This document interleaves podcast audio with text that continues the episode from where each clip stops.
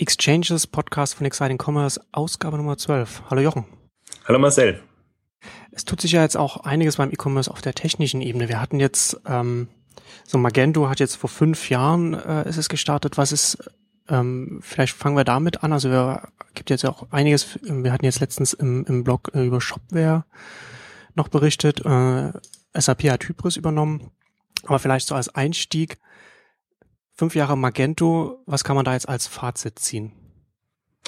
Ja, es ist schon als Impulsgeber spannend. Also ich glaube, dass äh, Magento jetzt schon, was die letzten fünf Jahre angeht, einer der wesentlichen Treiber war und zwar durchgehend. Ähm, also von, von den Einfangssystemen bis zu den äh, Enterprise-Lösungen, ähm, weil ich glaube, Magento verdeutlicht hat, dass ähm, wir noch nicht am Limit sind, was Systeme und Lösungen angeht. Und natürlich war Magento auch, und also nicht nur, aber auch ein, ein großer Marketing-Erfolg, weil sie einfach das, das Thema Shop-Systeme cool gemacht haben, so dass sich einfach ähm, Entwickler, aber letztendlich auch Händler und ähm, E-Commerce-Leiter ähm, für das Thema interessiert haben und eigentlich wieder neu eingestiegen sind. Also vorher waren wir halt so in unserer, äh, je nachdem, Intershop-Hybris-Welt oder meinetwegen auch Oxid und, und kleinere Systeme oder noch kleinere Systeme sozusagen Welt. Und durch Magento und auch so durch die Ambitionen, die sie ja auch hatten. Also einerseits wirklich so die, E-Commerce-Welt verändern und dann auch natürlich in den äh, berühmt-berüchtigten Enterprise-Markt reinzugehen mit einer Open-Source-Lösung, ähm, denke ich mal, hat sich, hat sich einiges getan. Ich finde vor allen Dingen spannend, was sich konzeptionell getan hat. Also ich bin ja immer so eher an Konzepten und Strategien interessiert als an der Kerntechnologie. Das müssen immer andere beurteilen. Aber ist halt schon, also Magento wäre jetzt mit der erste oder mit die ersten, die einfach so einen so Marktplatz äh, für, für Extensions äh, ähm, etabliert haben. Und dann hat man schon gesehen, sozusagen, viele folgen nach. So die eine Entwicklung. Dann natürlich die, die, die zweite, was, was, was so der, der, der Schlüssel von, von Magento war, Open Source, ähm, eine Open Source Lösung zu bringen, gerade was, was OS Commerce und XT Commerce sozusagen, ähm, die halt so als zwar viel genutzt, aber eher veraltet wahrgenommen worden. Also das sind so zwei Ebenen. Also das Open Source Thema hat sich jetzt ja im Prinzip Oxid, ähm, das war mehr oder weniger eine Parallelentwicklung, würde mir gar nicht sagen, dass die sozusagen im, in Folge Open Source gegangen sind. Und Shopware natürlich, wo es extrem klar war, dass man sich sozusagen, ähm, dass man gesehen hat, was da möglich ist und dass man sich sozusagen da ähm, einen anderen Stellenwert in der Szene verschaffen kann, wenn man zusätzlich auch eine Community Edition anbietet und, und einfach auch für, für eine größere Verbreitung auch ähm, sorgen kann. Also das sind so die zwei ähm, Stoßrichtungen, glaube ich, wo, wo Magento wirklich Impulse gesetzt hat. Und beziehungsweise die dritte wäre dann noch tatsächlich, dass man mal überlegt, ähm, was muss ein Shop-System können und was müssen sozusagen E-Commerce-Plattformen in dem Sinne künftig können, ähm, wenn man ein bisschen weiterdenkt und einfach auch sieht, was an, an neuen Geschäftsmodellen und auch an neuen ähm, Verkaufsmodellen äh, händlerseitig passiert. Das ist ja auch ein, äh, ein konstantes Thema auch bei Exciting Commerce. Du hast da ja auch über die Jahre hinweg immer wieder darüber geschrieben, was, äh, was, was, was geht noch bei Shopsystemen, was, wann, wann kommt ein vernetztes Shopsystem und so weiter. Das sind ja auch immer wichtige, immer, immer wichtige Themen. Und äh, was du jetzt auch gerade schon angesprochen hattest, das ist ja auch immer, immer so ein, so ein wichtiger äh, technischer Punkt, wenn man sagt, man bietet jetzt so ein, ein System an, ob das jetzt irgendwie eine, eine Webplattform ist oder ob das jetzt so ein, so ein System wie Magento ist und dann zusätzlich noch ein, eine, ein, zum einen eine API, wo dann noch Extensions noch äh, rangesetzt werden können und halt auch ein, ein Ort, an dem die angeboten werden können, nachdem sozusagen beide Seiten zusammenfinden können. Das ist ja ein ganz, ganz wichtiger Punkt, um dann sozusagen im Longtail das alles abdecken zu können, was, was dann vielleicht so, in dem, was, was so ein Nischenanbieter dann äh, jeweils noch benötigen an zusätzlichen Funktionen. Ich glaube auch, das ist ein bisschen der, der Punkt, genau der Wandel, der stattgefunden hat. Also vorher war das Thema ja immer, also musste immer ja schon Systeme erweitern und, und Lösungen finden. Da lief das Ganze sozusagen unter dem großen Label Systemintegration, also und auch abschreckenden Label vielleicht in Systemintegration. Ähm, jetzt läuft es unter dem Thema Extensions, Apps oder wie auch immer man es nennt. Also jeder hat es dann anders ähm, genannt aber es, es, und es geht auch so ein bisschen weg. Also, das ist ja interessant zu verfolgen, wie diese Marktplätze dann aussehen. Also, ob das nur die, die Partneragentur letztendlich, Agenturen letztendlich befüllen und sozusagen die, die ähm, ihre Lösungen da anbieten, sei es Payment, sei es Integration in, in äh, ERP-Systeme oder was es, was es eben alles gibt. Oder ob das tatsächlich auch ähm, einzelne Entwickler oder, oder ähm, kleinere spezialisierte Agenturen dann ähm, anbieten können und dann was auch immer es ist, Mobile-Lösungen oder irgendwelche, ähm, es gab ja Extensions für, für, für Live-Shopping, für, für Club-Konzepte und, und was es alles äh, äh, gibt, sozusagen speziell im Magento-Bereich jetzt. Ähm, also, dass, dass da wirklich ein, glaube ich, schon ein äh, Verständniswandel ähm, passiert ist. Und äh, mein Lieblingsthema ist ja immer Vernetzung sozusagen. Also das würde ich jetzt nicht im Kern als Vernetzung sehen, aber auch diese Systeme sozusagen, dass die miteinander sprechen und dass man sich sozusagen entscheidet, was ist meine Kernfunktionalität, was, wofür bin ich zuständig und was ist sozusagen ähm, ähm, ein Thema der, der Partner und wie kann ich sozusagen das so modular aufbauen, ähm, dass ich tatsächlich sozusagen eine Basisplattform habe. Ich bin ja immer noch erstaunt, ähm, eigentlich über die, die Funktionalitätsreichhaltigkeit von Shop-Systemen. Ich denke mir manchmal, es wäre doch schöner, sozusagen wirklich so nur ein System oder eine, ein Framework zu haben, wo nur eine Basistechnologie da wäre. Ein Basis-Framework, auf dem man dann aufbaut und dass man dann sozusagen entsprechend ähm, ähm, weiterentwickelt.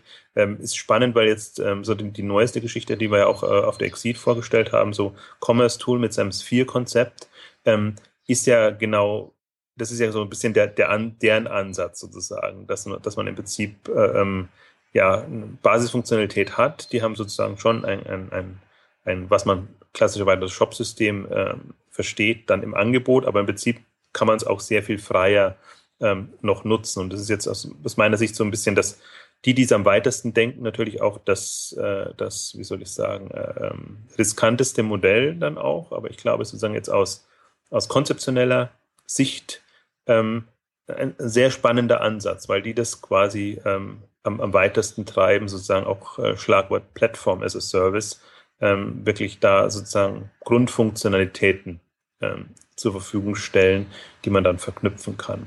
Also, aber daran sieht man eigentlich schon so diesen, diesen grundsätzlichen Wandel. Und für mich wäre ja auch, das wäre sozusagen mein Ziel, wenn einfach mal rüberkäme, sozusagen, dass es E-Commerce-Anwendungen gibt und nicht äh, nur, nur Online-Shops, äh, sondern dass der Shop oder sei es auch ein Katalog oder sei es irgendwas anderes, ähm, eine Anwendung des Handels ist oder in, in, auf, auf, den Online-Handel bezogen eben eine E-Commerce-Anwendung. Ich glaube, wenn man mal so denken würde, dann würde man auch sozusagen aus dieser, aus dieser Schiene rauskommen so ein bisschen. Also aus der Analogie sozusagen, ein Shop ist das, was wir unter Shop oder Katalog im, im, im äh, klassischerweise, ich will immer nicht sagen im realen Leben, weil ich online genauso real ist, aber was wir sozusagen im, was, was die Vorbilder äh, waren und sind.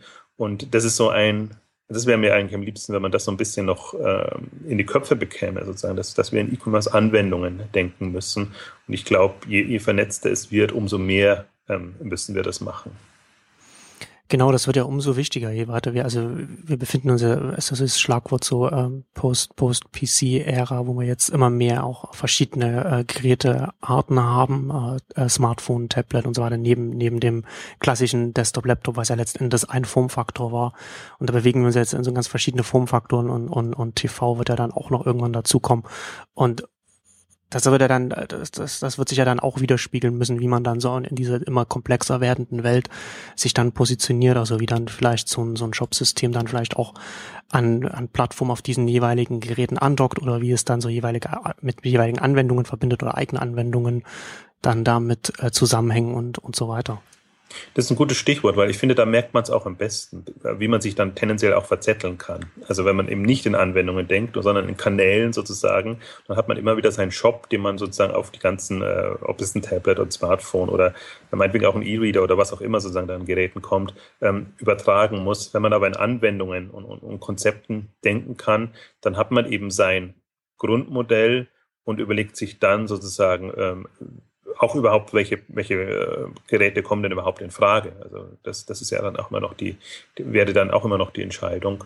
Ich glaube halt, irgendwann wird, die, wird uns die Flut an, an, an, an möglichen Ausspielgeräten, wenn man es mal so äh, formulieren würde, die würde uns so überwältigen, dass man tatsächlich entscheiden muss. Will ich jetzt in einem, in einem Laden irgendwie auf einem, auf einem Display, ähm, äh, ja. jetzt fällt man das auf, wie, wie heißen die, auf einem Terminal ähm, sozusagen sein oder oder wo, wo auch immer will ich sein. Also ich fand es ganz spannend. Ich habe jetzt ähm, interessanterweise auch die letzten Wochen ja ohnehin durch die Veranstaltungen, aber auch so ähm, viele Gespräche gehabt. Also mit Shopware ohnehin, weil dort Magento, mit Magento natürlich, äh, aber auch mit Demandware und, und mit Intershop ähm, zum Teil äh, über The Bakery, ähm, wo, wo es einfach hochspannend ist, einfach auch mal ähm, deren, deren ähm, Visionen in Anführungszeichen äh, zu sehen. Also man sieht ja immer nur, wie sie sich vermarkten. Und das Interessante, gerade wenn man zum Beispiel mit so einem Demand mehr ähm, spricht, ist, dass sie sich in, in, in USA zum Teil anders vermarkten als in Deutschland, wo man immer weiß, sozusagen, da ist der Markt eigentlich so ein bisschen hinterher und noch konservativer und so bestimmte Themen, die vielleicht vor ein, zwei Jahren ähm, in USA relevant sind, sind eigentlich jetzt da erst relevant oder beziehungsweise muss sie in der Form vermitteln, äh, wie man sie damals äh, vielleicht vermittelt hat. Deswegen fand die so eine, eine zweigleisige Strategie, was ich super spannend fand und was ich auch ähm, ähm, gut finde. Also soll jetzt nicht als Kritik klingen, sozusagen, als ob die, als ob der, der deutsche Markt hinterher ist, weil, weil, die Lösungen sind ja dieselbe. Die Frage ist nur, äh, wie man sozusagen den, den Leuten vermittelt. Und wenn man dann äh, zum Beispiel jetzt bei einem Demandware ähm, sieht, ähm, wo die ihren Fokus sehen, also die natürlich auch, also alles, alle sagen ja eigentlich sozusagen, wir wollen das Betriebssystem des E-Commerce werden. Das ist fast schon. Das die, ist ja so das ist der naheliegende Slogan. Die Standardfloskel, aber sie sagen halt, okay, bei uns laufen alle Händler quasi auf einer Plattform. Wir, wir haben, haben einen SaaS-Service und, und, können das sozusagen ähm, für alle abwickeln. Für uns ist quasi eine, eine, eine, eine Frage der Skalierung, wie wir das eine große Shop-System äh, ents entsprechend ähm, unterstützen.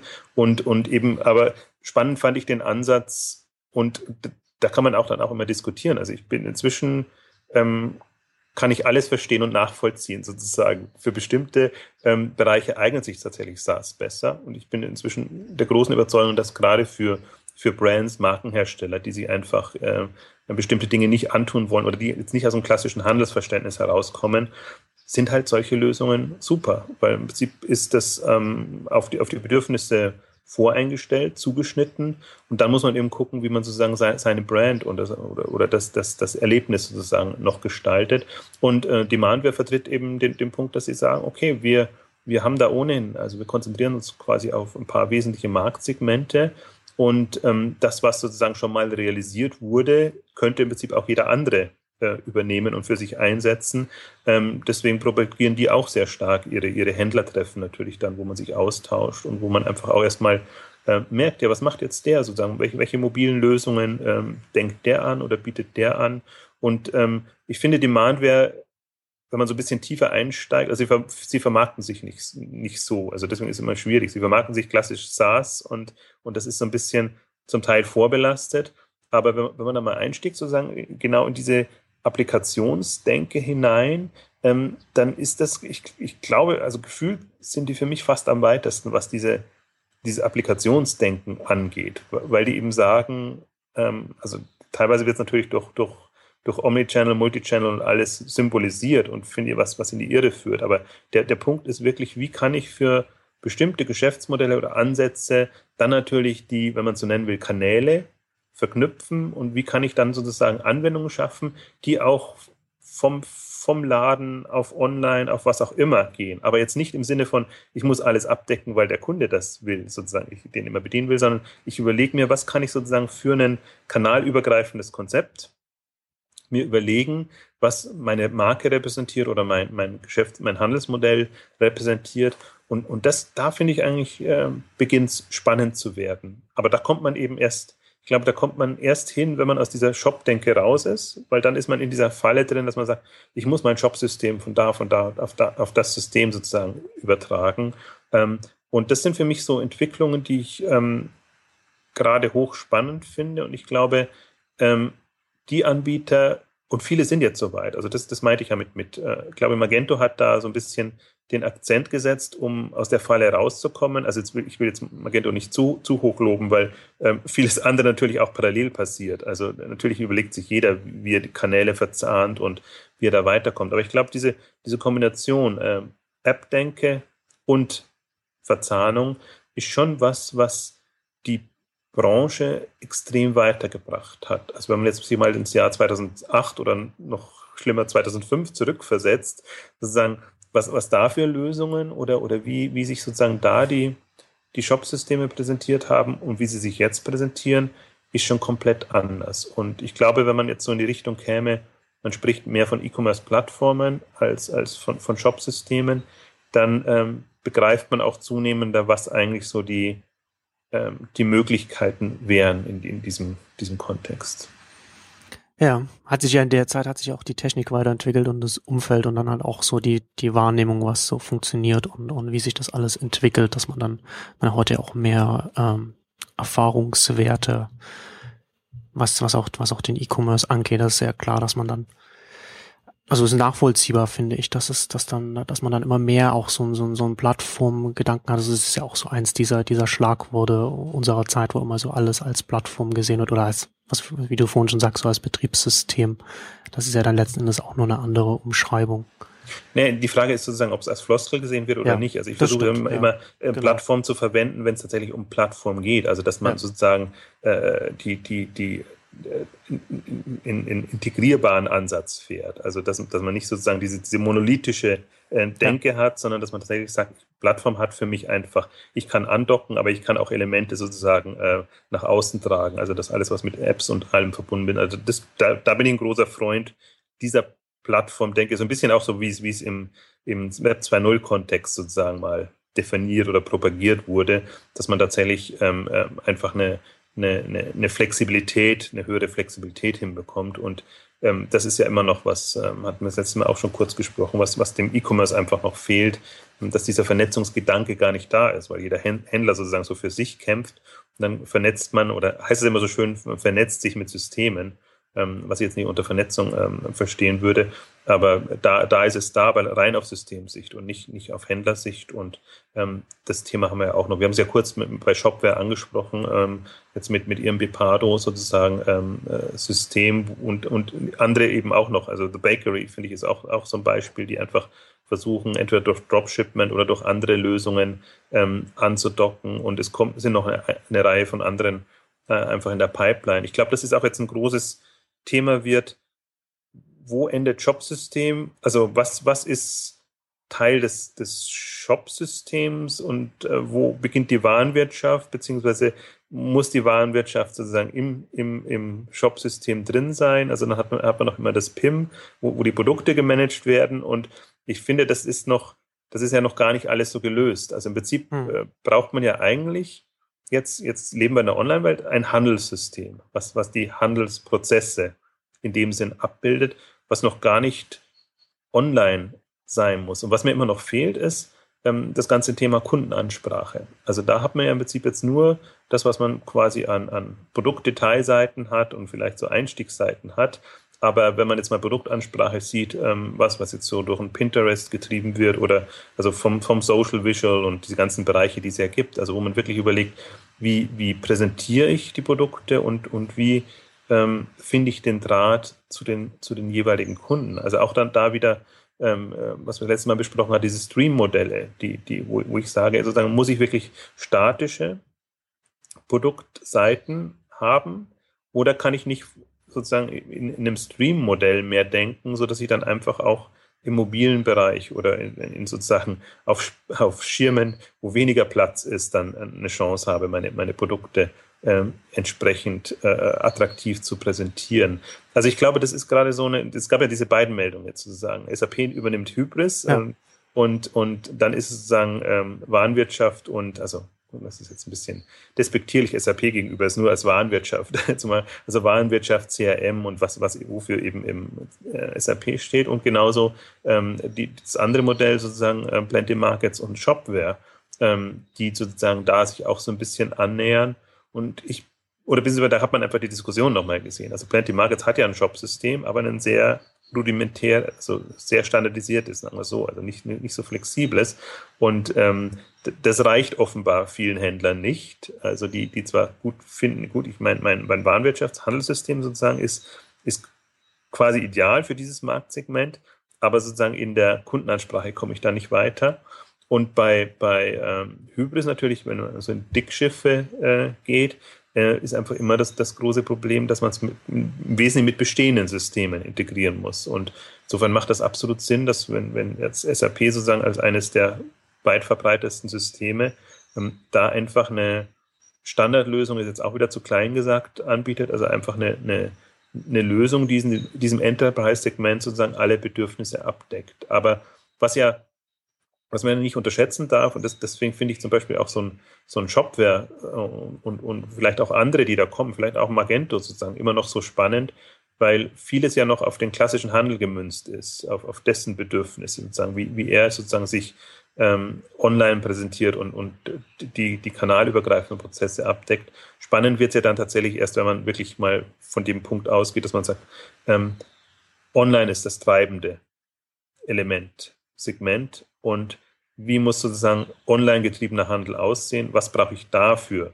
Systeme, Lösungen. Also dass man, dass man eher sozusagen die, die bestehende Welt als zurückgehende Altlasten und Systeme ansieht. Und ähm, ich habe das Gefühl, momentan ist noch niemand so wirklich so weit, aber Shopware hat zum Beispiel den Vorteil dadurch, dass sie nicht, sie sind nicht so vorbelastet. Also ihr Kundenkreis ist jetzt in, in erster Linie nicht der, der schon bestehenden Handel betreibt. Und ich, ich finde auch Shopware hat sozusagen so eine im Vergleich beschränkte Lösung, ähm, dass sie sozusagen jetzt überlegen können, wie sie es machen. Also bei, im, im Warenwirtschaftsbereich haben sie sich entschieden, okay, dann nehmen wir Plenty Markets äh, äh mit dazu oder, oder kooperieren da eng. Wir wollen selber keine Warenwirtschaftsfunktionalität sozusagen in das System reingehen.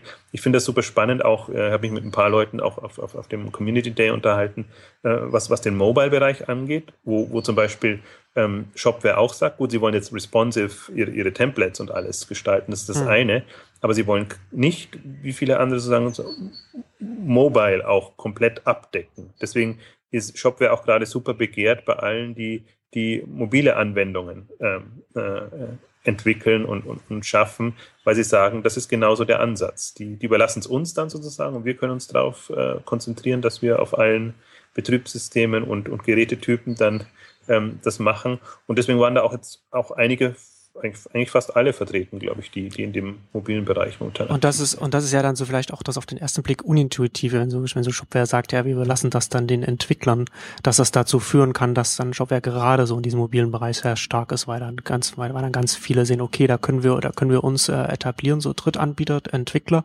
und dadurch dann eine, eine viel größere Bandbreite an Angeboten dann sein kann und sich dann auch sozusagen so auf diesem Markt dann so dann die Qualität ähm, im besten Fall durchsetzen kann, die jetzt so der Anbieter allein, wenn der das in-house machen würde, dann gar nicht so abbilden könnte.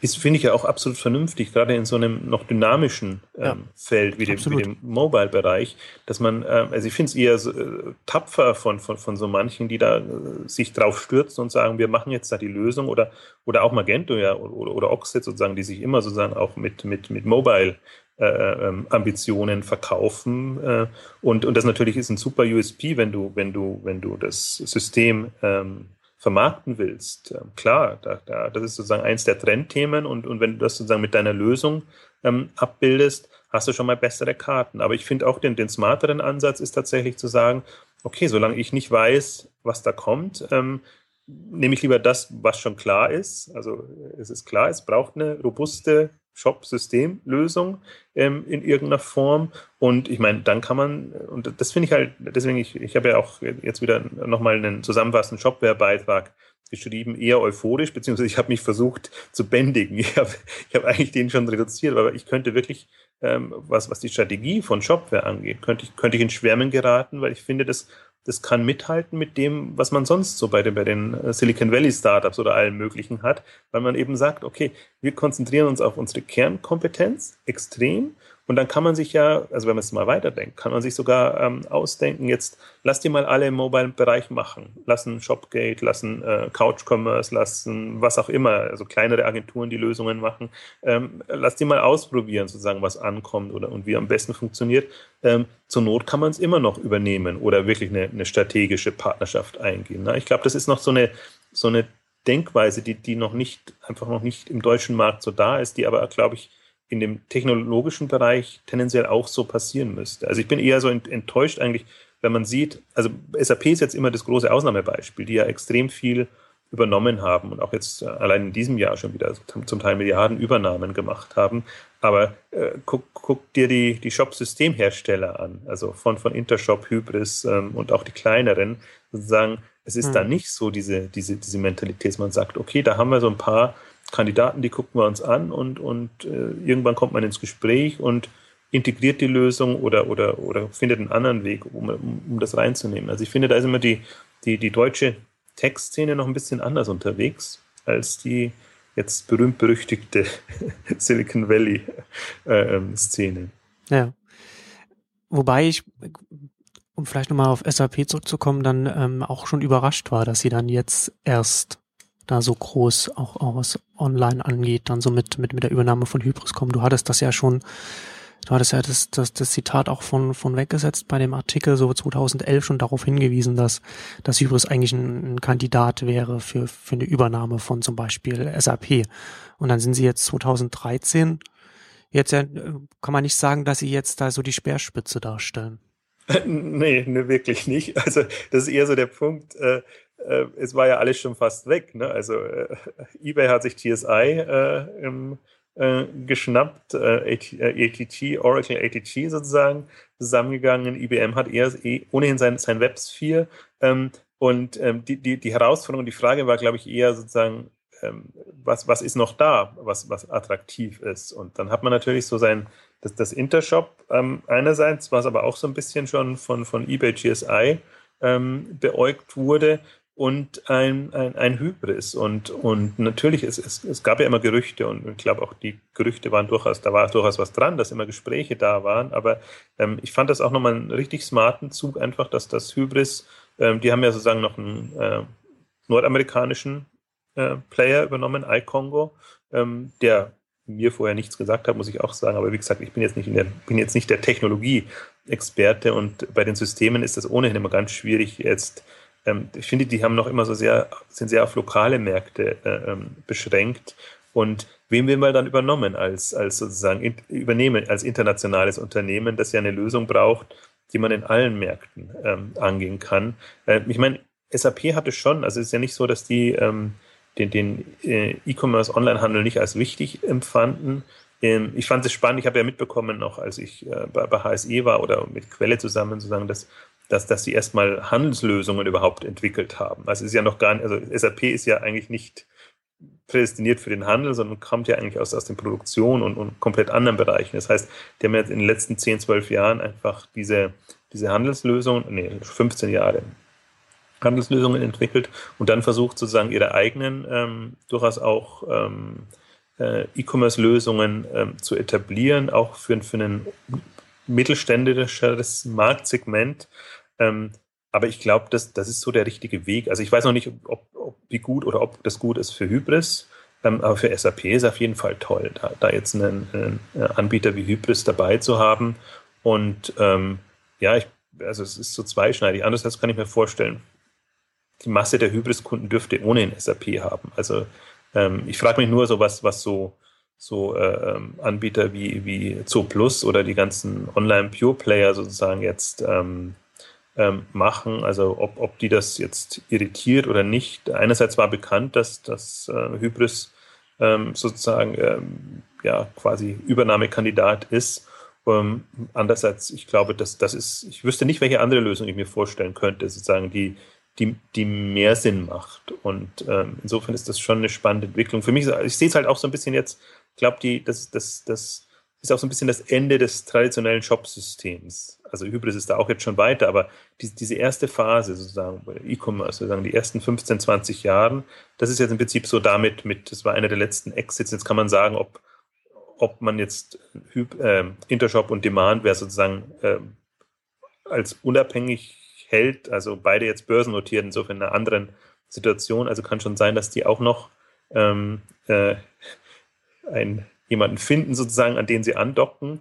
Ähm, aber die Frage ist ja wirklich sozusagen, was, was ist die Rolle des, des Shop-Systems oder was, was heißt E-Commerce-Plattform jetzt? Und ähm, man muss ja auch sehen, sozusagen im, im, im Zuge oder in den letzten, ähm, ja, seit 2005 ungefähr, zehn Jahre fast, ähm, sind ja auch noch Shopify und, und BigCommerce und, und sozusagen auch noch so eine, so eine, ähm, ja, so fast so Plug-and-Play-Lösungen äh, für einen für ein anderes Marktsegment entstanden. Also es, es entwickelt sich ja schon weiter und jetzt finde ich halt, ist, die, ist es sehr spannend, weil wir jetzt das extrem breite Spektrum haben. Wir haben diese eher einfachen Lösungen, die also einen leichten Einstieg ermöglichen. Wir haben bis in den Open Source Bereich hinein oder die Alternative ist ja meine eigene Entwicklung sozusagen sehr, ähm, wie soll ich sagen, äh, Lösungen, wo man, wo man sehr individuelle Lösungen stricken kann, ähm, je nachdem, was man braucht. Ich glaube, das hängt jetzt auch ein bisschen davon ab, welche Markteinschätzung man hat.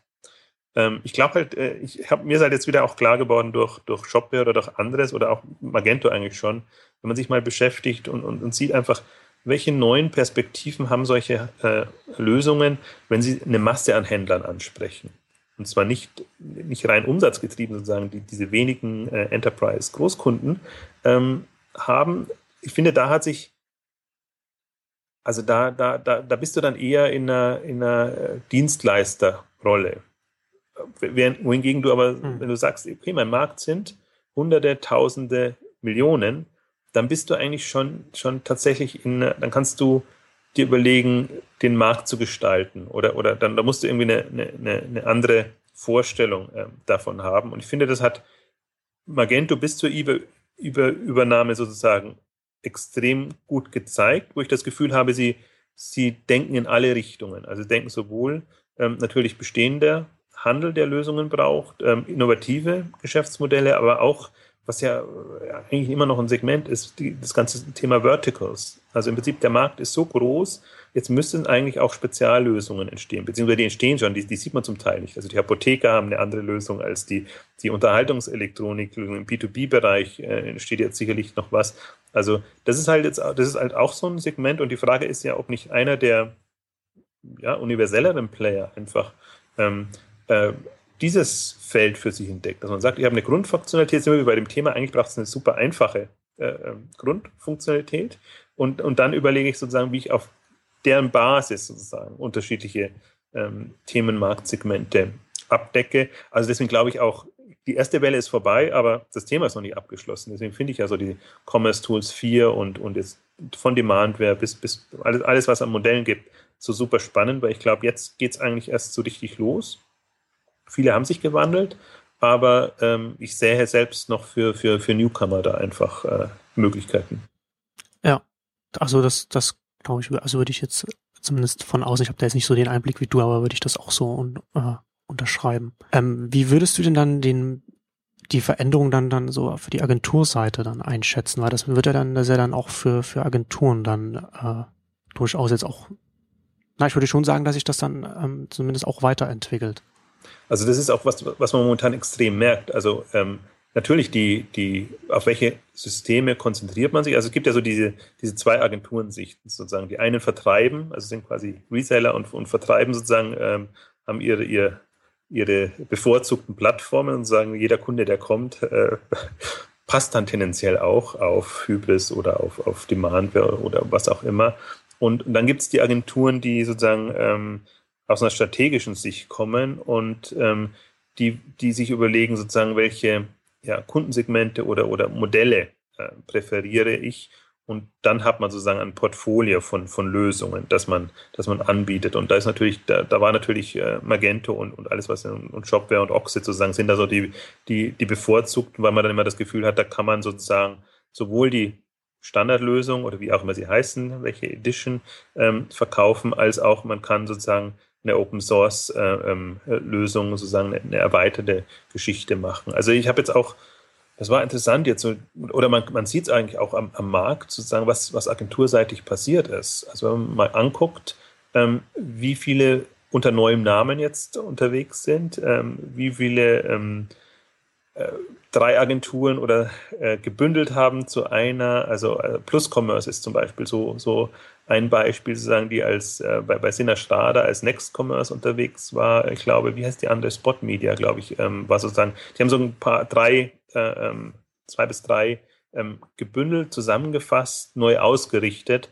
weil sie einfach gesehen haben, so in der bestehenden ähm, Ausrichtung passt das nicht mehr so. Also entweder die Kunden waren nicht mehr so da oder die Kompetenzen waren sozusagen so ähm, gesplittet, dass es keinen Sinn macht. Und die zum Beispiel haben jetzt von der Ausrichtung her, ähm, fand ich super spannend, jetzt das, das Thema ähm, Kundenbindung, Stammkundenkonzepte, also Vielbesteller ist ja eigentlich so das, das äh, ein Marktsegment, wo sich extrem viel ändert, dass man eben nicht mehr nur auf Neukundengewinnung äh, Wert legt und die klassischen SEO, äh, hat, sondern dass man tatsächlich überlegt, wie kann man das koppeln dann mit CRM-Lösungen oder, oder mit was auch immer, so dass man tatsächlich eine, eine das Kundenbindung sozusagen das zentrale Element ist. Es ist so eine Ausrichtung. Eine andere super spannende ist auch, wo man sieht, dass, dass sich Agenturen komplett um ähm, ähm, orientieren, ist, dass man weggeht von diesem klassischen äh, Projektgeschäft hin zu einem Applikationsgeschäft, zum Beispiel NetResearch, die auch die Meet Magento machen. Ähm, die nennen sich jetzt Net, oh, oh jetzt fällt es mir gerade nicht ein, NetResearch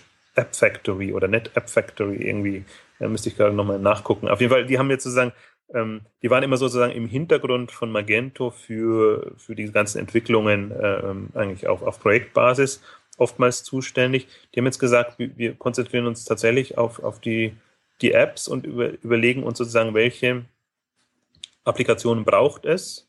Also sei es im Payment-Bereich oder in anderen Bereich, ich weiß jetzt nicht genau, welche, welche Standbeine sie haben, aber ich finde, das ist ein anderes Agenturverständnis. Also so kann man sich auch sozusagen als, als Dienstleister positionieren und dann lebt man eben nicht mehr von den äh, Projekteinnahmen, äh, ähm, sondern von tatsächlich regelmäßig, äh, also von, von den, äh, ähm, ja, wie nennt man es, also von den äh, ähm, Gebühren, also Lizenzen, jetzt, jetzt mal sozusagen, die man für die für die ähm, für die Apps dann bekommt, also so eine andere Richtung und ähm, also die die im Prinzip kam es von, von mehreren Richtungen jetzt auch diese, dieser Wandel bei den Agenturen, weil man sieht, die, die Shop-Systeme entwickeln sich weiter oder was ist jetzt das Shop-System der Zukunft für ein bestimmtes Marktsegment? Das ist ganz, ganz schwierig zu sagen. Es gibt ja in dem Sinne keine dominanten Player. Wir haben so diese Enterprise-Ebene ähm, mit, mit, mit Devantware, Hybris, äh, Intershop, äh, würde ich jetzt mal sagen, in einen Topf werfen und noch ein paar andere. Und sozusagen in, in dem Open Source getriebenen, also immer,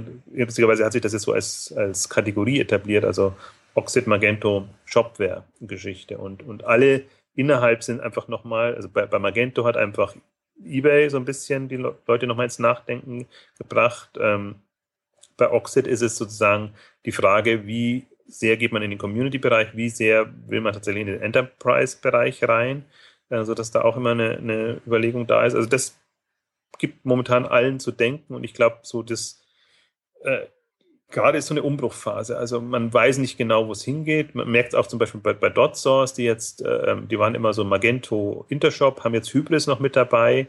Ähm, also da versucht man einfach jetzt ähm, Konstellationen zu finden, wie das weitergeht, was ich, was ich gut finde, weil ich finde, die, die Agenturen verkaufen sich immer noch zu sehr als Allzweckagenturen. Also man kann im Prinzip zu jeder gehen oder jede lässt man pitchen, egal was sie, was sie vorher gemacht hat. Jede traut sich auch alles zu. Aber angenommen, es gäbe jetzt spezialisierte Agenturen. Und so ein das Thema ist ja auch, auch äh, wie, wie spricht man Frauen an sozusagen? Auch da gibt es ja Ambitionen, dass, dass manche sozusagen das, das für sich entdecken.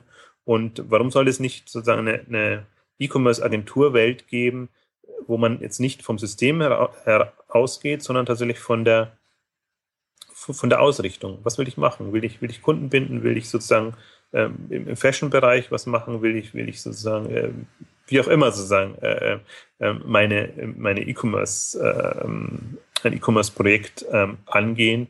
Und das ist ja noch viel zu undifferenziert. Also insofern, das hat so positive nach äh, negative Seiten. Natürlich ist es immer blöd für jetzt Agenturen selber, wenn sie im Umbruch sind. Aber ich meine, man muss es auch sehen, ihnen ist halt viel weggebrochen, wenn, wenn, wenn Quelle äh, nicht mehr da ist, ein Neckermann nicht mehr da ist, wenn Otto jetzt plötzlich sein eigenes System entwickelt. Ähm, also das waren immer so dankbare, langfristige ja. Kundenbeziehungen. Und ähm, mein Plädoyer, oder das ist ja auch zum Beispiel, warum wir die K5-Liga ähm, äh, gestartet haben.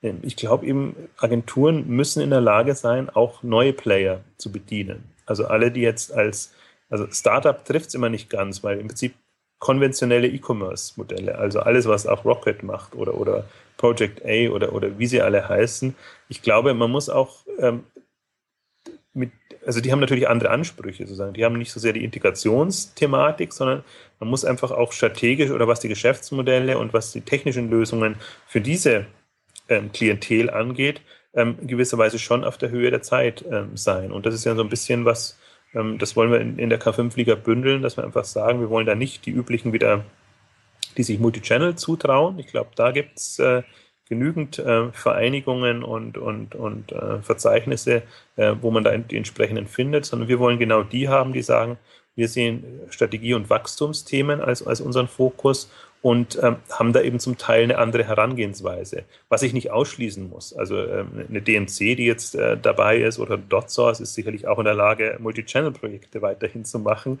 Aber spannend finde ich eben einfach zu sehen, die sind jetzt bereit, sozusagen auch, auch sich diesen Herausforderungen zu stellen. Und es ist immer so das Henne-Ei-Problem, sozusagen gibt man ihnen eine Chance oder sieht man sie vorbelastet in einer gewissen Weise. Also wir haben jetzt, diese K5-Liga ist, ist, ist, super spannend jetzt, weil, weil es war ja nichts vorgegeben, außer traut ihr euch zu, Strategie- und Wachstumsthemen anzugehen. Jetzt hat man im Prinzip so zwei drinnen. Einerseits so ähm, eher Newcomer, würde ich sie mal nennen, sozusagen, die, die das ohnehin für vertreten, so für sich äh, stehen und dann eher sozusagen ähm, ähm, ähm etablierte Player, wo man sich fragt, ja, warum sind die jetzt da auch noch dabei, sozusagen? Weil die sind eigentlich schon, äh, haben Namen gemacht in, in sich in, in, bestimmten Bereichen. Aber ich finde genau das spannend. Also die können auf eine Erfahrung zurückgreifen und, und die sagen aber jetzt trotzdem, wir versuchen auch ähm, diese strategische Komponente mit einfließen zu lassen. Und ähm, das war für mich jetzt äh, eigentlich spannend zu verfolgen. Und ich bin, ins, ich glaube inzwischen, so wird sich in diese Richtung wird sich auch ent entwickeln. Also dass, dass man tatsächlich ähm, es ist eine Einstellungssache ob man dieses Marktsegment, und es ist eher ein Pure-Player-Segment, sage ich jetzt mal, oder eins, das on, sich als online getrieben sieht und weniger als eins, das sozusagen online oder mobile sozusagen als zusätzlichen Kanal sieht. Ähm, das ist sicher, und Wachstum heißt ja auch sozusagen sowohl Wachstum im Markt als auch natürlich international haben wir jetzt einige drinnen, sozusagen, die, die in die Richtung gehen und ähm, ähm, auch viele neue. Also ich finde, das ist jetzt fast mit das spannendste Segment für mich, das hatten wir auch auf der Exit schon festgestellt. Ähm, wir haben ja erstmals diese Pitch-Sessions äh, erweitert. Also immer ich ein bisschen widerwillig sozusagen, weil ich immer sage, die, die, die Exciting Commerce Konferenzen stehen eigentlich für Handelskonzepte und da wollen wir Innovation sehen. Ähm, aber eigentlich sehr gute Erfahrungen jetzt gemacht, auch mit, mit diesen B2B-Lösungen. Also sei es jetzt Data Warehouse-Geschichten, ähm, sei es irgendwelche ähm, Lager, äh, äh Wirtschaftssoftware oder Lieferantenanbindung oder wie auch immer man es ähm, ähm, formuliert. Also sehr lösungsorientierte Ansätze. Und ich glaube, aber da können auch nochmal wichtige Impulse kommen. Also deswegen haben wir da jetzt auch, auch die, viele Marktplatzanbieter, also Anbieter von Marktplatzlösungen drinnen, ähm, die einfach zeigen, und ich bin ja so ein, so ein durchaus ein ähm, ähm, Fan von, von TradeByte zum Beispiel, die, die einfach jetzt äh, im Prinzip so Begonnen haben sie ja mit, mit Marktplätzen auf, auf den klassischen, also Neckermann, ähm, Quelle, glaube ich, waren sie auch mit dabei, weiß jetzt nicht genau, ähm, und, und haben jetzt einfach mit, mit, mit Zalando oder mit, mit ähm, Garten XXL Plus oder haben jetzt bei MySports World sozusagen auch nochmal bekannt gegeben. Ähm, also bei, bei, bei neuen Anbietern, die einfach ähm, das Marktplatzthema, also wir integrieren auch andere Anbieter auf, auf unsere Seite, ähm, für sich entdeckt haben und äh, Speed for Trade ist nochmal so ein, äh, weiterer ähm, Anbieter, sozusagen auch in dem Segment. Ist teilweise schwierig immer rauszufinden, wo sie sich genau differenzieren, aber ähm, ist definitiv ein Wachstumsfeld. Also dass, dass Händler einfach beginnen, über den Tellerrand rauszudenken. Wie viele Unternehmen haben wir jetzt insgesamt in der K5 aktuell? Ähm, das sind jetzt, ähm, also wir haben jetzt vor anderthalb Wochen so waren es die 50 geknackt. Also muss immer so ein bisschen die, die Pipeline ist noch drin. Also wir sind jetzt so bei 55, gehen jetzt auf die 60 zu und das Ziel ist erstmal da, eine Top 100 ähm, zu haben, wo man einfach sagen kann, das sind die sozusagen im ersten Schritt, ähm, die, die repräsentieren es. Und das ist mir eigentlich so, eigentlich mit am wichtigsten, dass sie es repräsentieren. Also dass es nicht nur, äh, nicht nur dabei sein, sondern dass man tatsächlich auch darauf verweisen kann und sagen kann, okay, wenn ihr Ambitionen habt in die Richtung, dann sprecht die an, dann habt ihr auf jeden Fall schon mal gute Karten. Ähm, wo mir noch, muss man auch sagen, also, also wir sind vergleichsweise jetzt stark bei den, bei den Systemen, ähm, Agenturen auch einige dabei.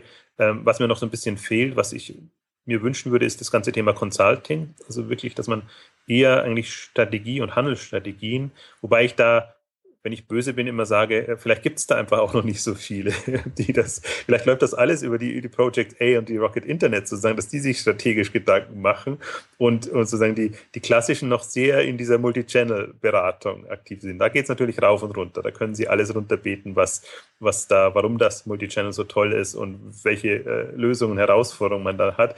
Aber das ist ja genau das, was ich eigentlich, äh, äh, das verstehe ich nicht unter strategischer Beratung, sondern ähm, ich verstehe da wirklich drin, äh, in, in, Geschäftsmodellen, neuen Verkaufsmodellen zu denken und zu überlegen, wie kann ich das Wachstum, was, was ja dieses enorme Wachstum, was wir auch besprochen haben, was die äh, BVH-Zahlen und andere auch rauskommen, wie kann ich das ähm, heben und zwar konzeptionell, aber auch technologisch, weil ich glaube, das wird noch die eine wirklich große Herausforderung, da auch die, die Technologien zu finden, die dann das entsprechend mitskalieren lassen. Oder dass man eben sagt, okay, alle, alle paar Jahre brauche ich ohnehin ein, ein neues System und mache da wieder eine, eine, eine Systemneueinführung. Also es kann natürlich auch eine Strategie sein, aber es braucht einfach ähm, Unternehmen, die sich darauf spezialisieren und darum geht es ja so ein bisschen. Ja. Ähm, abschließend zur heutigen Ausgabe wollen wir jetzt als letztes Thema nochmal, äh, wollen wir auf äh, Open Innovation zu sprechen kommen.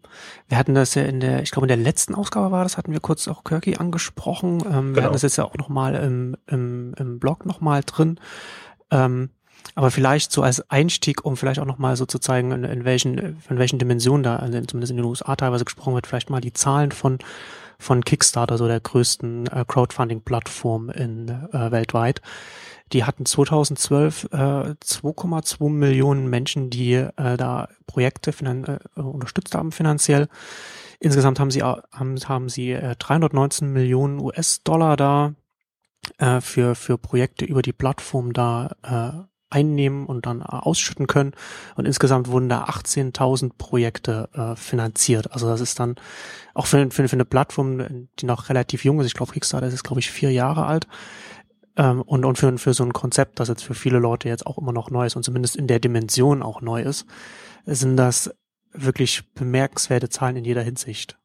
Und es sind ja auch coole Projekte dabei. Also das ist ja dann immer so ein, so ein breites Spektrum eigentlich von, von von, von Kunstaktionen genau. bis äh, also Filmen und allem möglichen, aber auch durchaus Gadgets und, und alles, was eben so eine bestimmte genau. Szene oder Teilszene sich dann äh, ähm, vorstellt und nicht bekommt. Da hat man ja, also ich habe das jetzt hier, dass wir verlinken das dann auch in den Shownotes. Ähm, im, äh, VentureBeat hat das hier dann auch noch aufgeschlüsselt.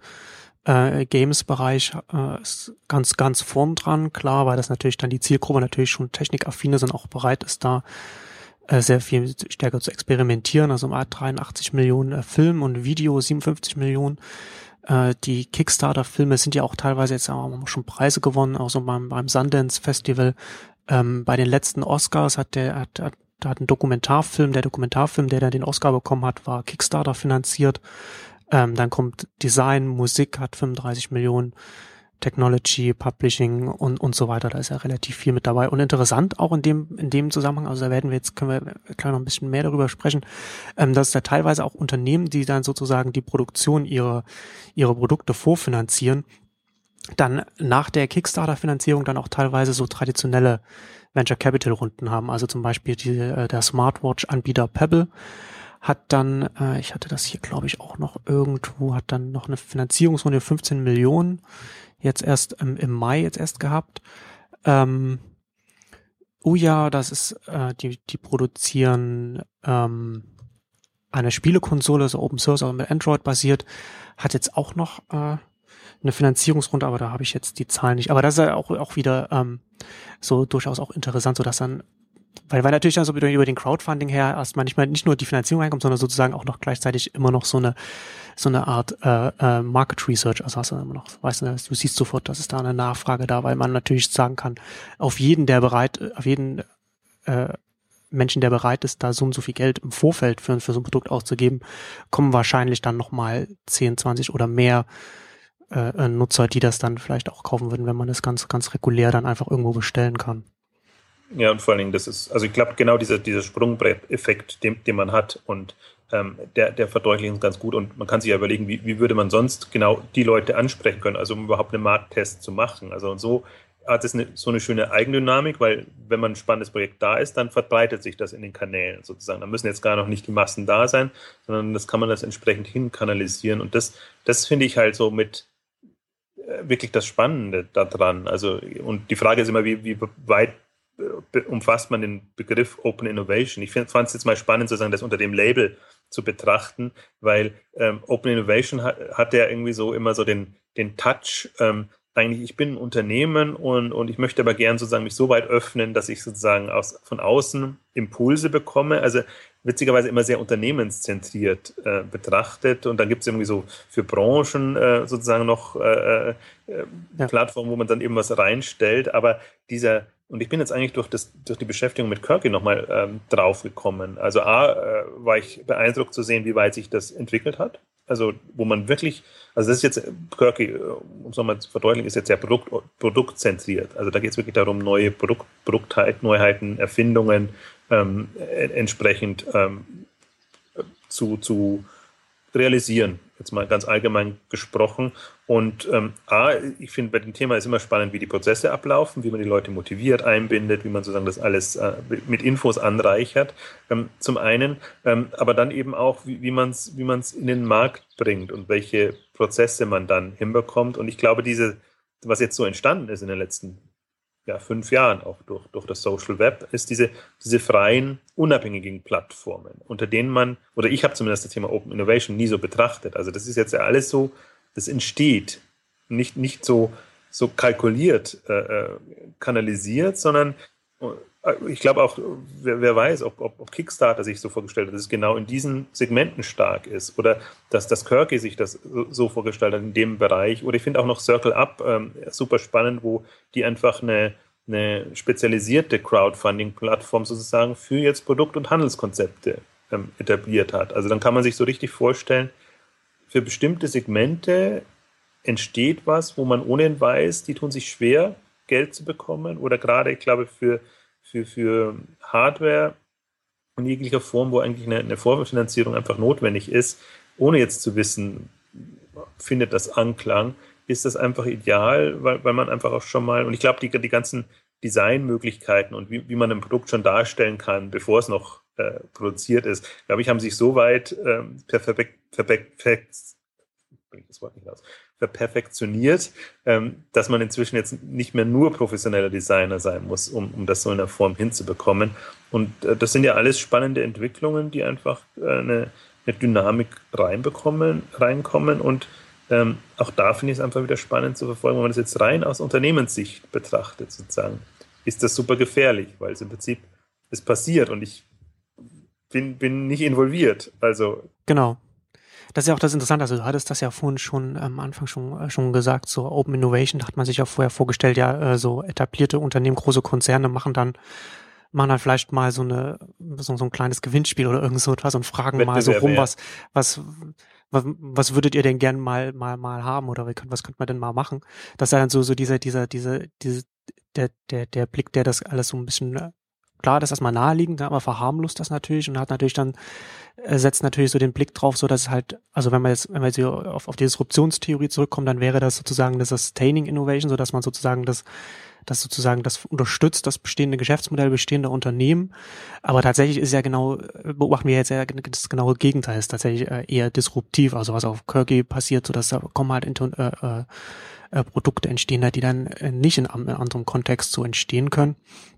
Und auch noch auf Kickstarter werden Produkte finanziert, die so äh, eben nicht mehr finanziert werden können. Also ob das jetzt irgendwie ein, ein Spielehersteller ist, der, der, also oder, oder ein Game Designer eher, der dann jetzt ein Game machen will, aber einfach nicht bei den bestehenden Unternehmen da unterkommt und dann da auf einmal dann da einen Weg findet.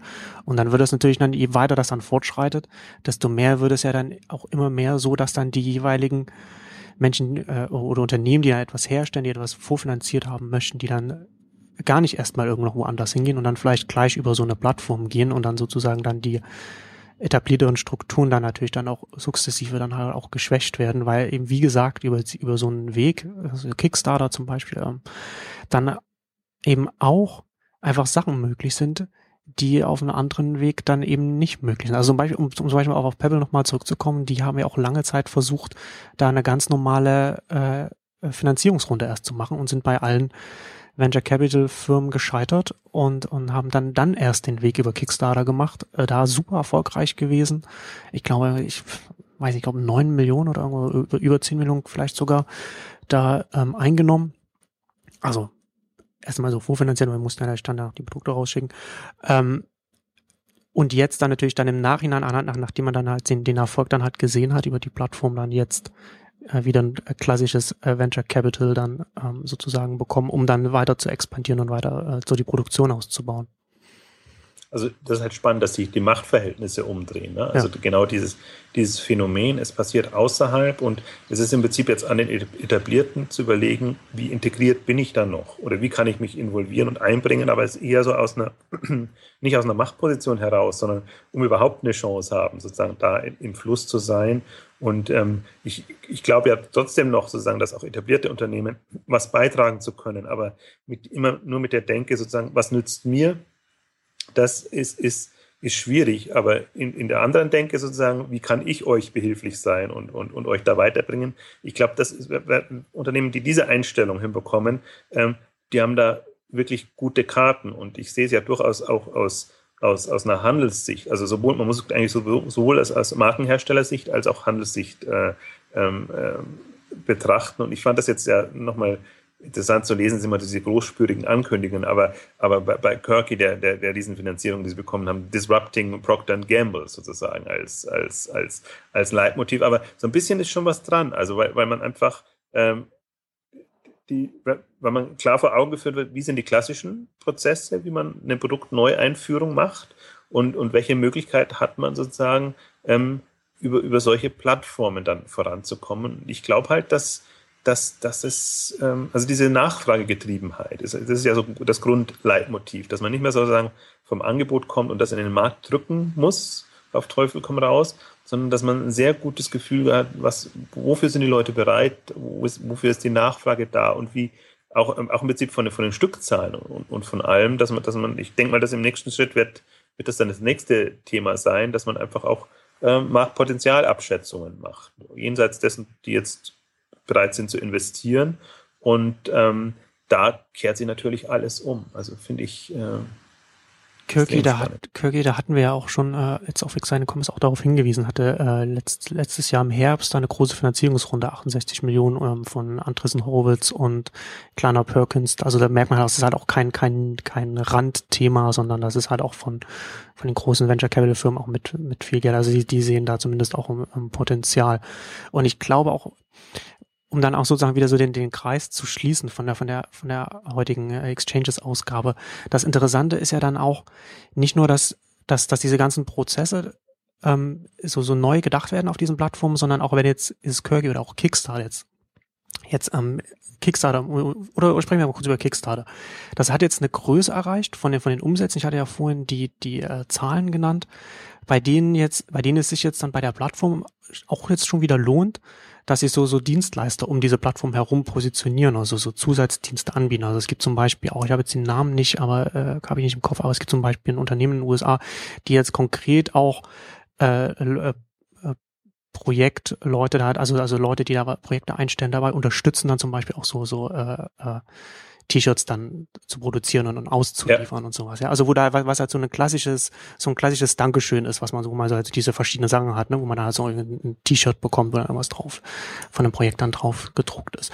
Also da, das nimmt dann halt, das, das nimmt dann halt immer mehr zu. Ne? Da hast dann natürlich schon so eine, und um so eine Plattform her entsteht dann halt halt immer mehr Wert, weil sich das dann auf einmal noch ökonomisch dann auch einmal auf einmal äh, lohnt und dann erreichst du dann, ich glaube, Kickstarter dürfte zumindest in den USA jetzt so diesen Punkt erreicht haben, dass, dass dann um sie herum noch so ein, so ein Ökosystem entsteht. Und das wird dann so die nächste Phase hier nochmal spannend wird, weil es auch nochmal, was die Ausdifferenzierung angeht, nochmal äh, sehr viel Potenzial hat. Das ist halt auch im, im Prinzip das äh, Spannende, in Anführungszeichen, an, an dieser Entwicklung. Ähm, am Anfang ist immer eine verrückte Idee und man dann denkt sozusagen, ja, warum nicht? Und äh, aber eigentlich kann es nicht funktionieren. Ne? Also das, das macht einfach keinen Sinn, da irgendwie auf der grünen Wiese, da macht man mal so eine, startet man so eine Plattform und dann, dann überlegt man sich schon, wie kann da überhaupt äh, eine Dynamik reinkommen, genügend Leute, die A einstellen, B auch, auch äh, investieren und und äh, das ist immer alles am Anfang sehr zäh und äh, ich tue mich immer nach wie vor noch schwer, da ähm, einzuschätzen, was hat Relevanz und was hat nicht Relevanz. Also ich finde, man kann das immer nur tendenziell kann man sagen. Tendenziell weiß man, diese ganzen Entwicklungen werden jetzt gefördert und das kommt voran. Aber wenn man dann konkret sieht, äh, eine, eine neue Plattform, dann, dann tue ich mich immer extrem schwer. Aber ich glaube, jetzt einfach zum Urteil, jetzt sieht man, man hat so ein paar, eine Handvoll, sage ich jetzt mal, an, an ähm, Plattformen, ähm, die das super geschickt machen und, und die einfach jetzt, wo man jetzt sieht oder sich jetzt vorstellen kann, das nächste Professionalitätslevel. Was, was passiert dann? Und ähm, dann, also ich glaube, jetzt kann man eben beginnen, die ernst zu nehmen. Sagen wir, formulieren wir es mal so rum, auch jetzt auch aus einer Unternehmenssicht heraus. Also es ist ja nicht so, dass man die, die, äh, dass man es nachmachen muss und kann. Und ich glaube, das ist eben ganz, ganz schwierig, aber dass man sich jetzt überlegt, wie sieht meine Welt dann künftig aus? Und wie kann ich sozusagen das, was da entsteht, äh, diese Impulse ähm, auch auf mich wirken lassen? Und das finde ich jetzt eigentlich das, das interessante Thema daran. Sind auch immer, immer wieder die, dieselbe Diskussion. Ähm, das sind jetzt wieder alles US-Plattformen sozusagen. Also jetzt nehmen, Seedmatch ist äh, so das schöne Vorzeigebeispiel, die einfach auch eine ähnliche Dynamik äh, an den Tag legen. Aber jetzt in den anderen Bereichen, äh, ja, es gibt, gibt so ein paar, aber, aber, aber auf sehr geringen Level. Und ich frage mich immer, ähm, jetzt haben wir ja sozusagen ohnehin schon das Problem, der Handel wird tendenziell international dominiert und äh, die übernehmen sozusagen oder verdrängen das, was am deutschen Markt ist, äh, wird das produktseitig auch nochmal äh, in, in die Richtung gehen. Ja. Also das, das, das ist immer die, das, das Fatale. Also man, man, ich, man soll nicht äh, so patriotisch sein. Äh, Im Prinzip macht es keinen Unterschied, wo, wo die guten Produkte herkommen. Aber ich finde so ein bisschen jetzt aus einer aus einer Innovations- und äh, ähm, ist jetzt nicht ganz Technologie, aber so aus einer Vorreiter-Pionierrolle heraus, Verständnis heraus, frage ich mich immer sozusagen, wo bleibt wo bleibt Europa, wo bleibt Deutschland sozusagen, was diese Themen angeht? Ja, es ist auf, ist auf jeden Fall eine berechtigte Frage und ich glaube, dass, dass die ähm, ganz wenige hierzulande auf, auf dem Schirm haben. Also ich glaube, was ich jetzt auch schon gerade sagte, so ja, also du hast ja, wenn du dann auf einer bestimmten Ebene bist, wo, wo, Kickstarter jetzt langsam ist, dann hast du, wie gesagt, dann, dann, dann kicken nochmal solche anderen Effekte nochmal rein, die das nochmal verstärken. Ja, also Netzwerkeffekte, die hier dann auch wirken, es sind auch immer so Zentralisierungseffekte und das haben wir dann, das haben wir bei Facebook gesehen, das, das sehen wir auch, ähm, bei, auch, auch im Handel, so bei, bei Amazon zum Beispiel. Und es ist kann man jetzt, das ist natürlich relativ früh, das jetzt irgendwie so vorherzusagen, aber die Wahrscheinlichkeit ist hoch, dass das jetzt hier so bei solchen Angeboten wie Kickstarter dann vielleicht ähnlich ist und dass dann halt hier einfach ähm, sich das dann auch so entwickelt. Klar. Jetzt machen wir mal zum Abschluss noch ein positives Beispiel, damit man sieht, dass sich in Europa auch was tut. Wir haben ja immer noch Shapeways. Shapeways ist ja ein äh, holländisches Unternehmen, witzigerweise von Philips ausgegründet, eher im, im 3D-Druck-Anwendungen unterwegs, aber auch so in, in diesem ähm, Segment finde ich ein, ein, spannendes Unternehmen, das natürlich jetzt große US-Investoren auch gefunden hat. Ähm, also da kann man es ein bisschen entspannter sehen. Ich, ich, glaube, die. Wobei man dazu sagen muss, dass der Shapeways auch jetzt nach New York umgezogen ist vor geraumer Zeit. Ja, jetzt sagst du es wieder. Für mich ist es noch ein schönes holländisches. Aber zumindest, aber ja, aber zumindest kann man sagen, dass, dass, dass es hierzulande äh, durchaus innovative Gründer in den Bereichen gibt, die da, die da einiges versuchen ich glaube, die, die, Gründer sind noch an Bord. Also insofern, ich ja. höre nur immer sozusagen die Interviews äh, in, in, dem Bereich. Genau, also äh, darum geht es auch nicht, sondern es geht eher immer um die, die Entwicklungen und, und nicht, woher die kommen. Ähm, ich, ich, glaube, der, den, den, Radar muss man ohnehin offen haben und wer weiß, aus, aus welchen Teilen der Welt, ich meine, Israel ist ja auch mal so ein, so ein äh, Spot, wo, wo sehr viel Innovatives passiert. Das frage ich mich, das frage ich mich halt auch. Also es ist so, so, so eine Anomalie, so ein kleines Land, aus dem so viel äh, Innovatives auch kommt, aus dem so viel gemacht wird. Also ich frage mich immer, wie das, wie das zusammenhängt, wie das, wie das möglich ist. Aber es ist ja spannend. Ja, das ist einfach ein Fokus da auch, ein, äh, offenbar ein äh, staatlicher Fokus auch, das ist, oder, oder hm. zumindest äh, äh, von, den, von den Bildungseinrichtungen und, und Forschungseinrichtungen ähm, gefördert und da sieht man eigentlich auch immer sozusagen das, was möglich ist. Und Israel ist jetzt wirklich nochmal äh, einige Nummern kleiner, sozusagen. Jetzt, wenn es rein, geht ja nicht nur um die Bevölkerung, es geht ja eigentlich auch darum, um, um das Know-how, was man anzieht an, an, an Leuten. Aber das ist wirklich eine, eine, ein Phänomen auch. Jetzt, jetzt gab es ja wieder so ein paar Übernahmen, auch äh, natürlich auch im Technologiebereich. Das heißt, es ist nicht, nicht Endkundenbereich, aber muss ja auch nicht sein. Aber es muss einfach, müssen, müssen äh, relevante Technologien einfach da entstehen können. Und ähm, vielleicht haben wir auch den Fokus immer nur falsch. Also wir sind natürlich jetzt aus dem, aus dem kommen natürlich aus dem Endkonsumer-Bereich äh, und gucken uns da an, was da im, im deutschen Markt auch passiert. Ähm, ich würde eben tatsächlich sagen, und da kommen wir auch wieder zurück jetzt auf, auf den Anfang sozusagen, wir haben schon im Technologiebereich ein paar spannende Unternehmen, die so ein bisschen unterm Radar sind, was halt was den, den ganzen deutschen Technologieplayern abgeht, ist so ein bisschen das, das, das Marketing und, und das, das Selbstdarstellungs-Know-how, äh, ähm, fällt mir immer auf. Also die, die, die machen sicherlich auch mindestens so gute Arbeit in ihrem Bereich, ähm, aber tun sich schwer, das so zu vermitteln. Und auch da jetzt nochmal zum Abschluss nochmal kurz äh, auf Shopware eingehend. Also ähm, es ist ja nicht so, dass sich die beste Technologie durchsetzt, sondern dass sich das durchsetzt, was äh, den besten Anklang findet und die Technologie muss gut genug sein, sage ich jetzt mal. Also ja. das, das würde ich jetzt bei Apple nicht anders sehen als bei anderen, wo, wo, Apple jetzt auch sagt, wir müssen nicht immer die, die tollsten, neuesten Teile haben, sondern wir müssen sozusagen ein Gesamtkonzept haben, was, was, was dann auf die, auf die Leute zugeschnitten ist. Also wenn man es rein technologisch betrachten würde, wäre wär ein Unterschied, als, als wenn, man, wenn man es sozusagen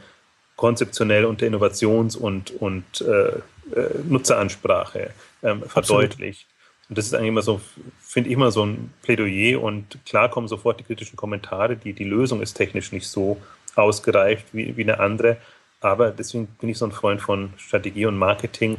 Ich glaube, wenn man das drauf hat und äh, dann, dann hat man mindestens so gute Karten, als wenn man da immer der absolute technologische Führer ist. Schönes Schlusswort für die heutige Ausgabe. Du hast ja jetzt langsam so immer so für Exchanges immer so die so, so, so ein gutes Händchen für die, für die Schlussworte jetzt so gefunden, so zum Ausklang. Wer, wer uns bis zum Ende folgt, der kommt auch noch in den Genuss des Schlusswortes. Genau. Gut, das war's für heute von uns. Ähm, bis zum nächsten Mal. Tschüss. Bis dann. Tschüss.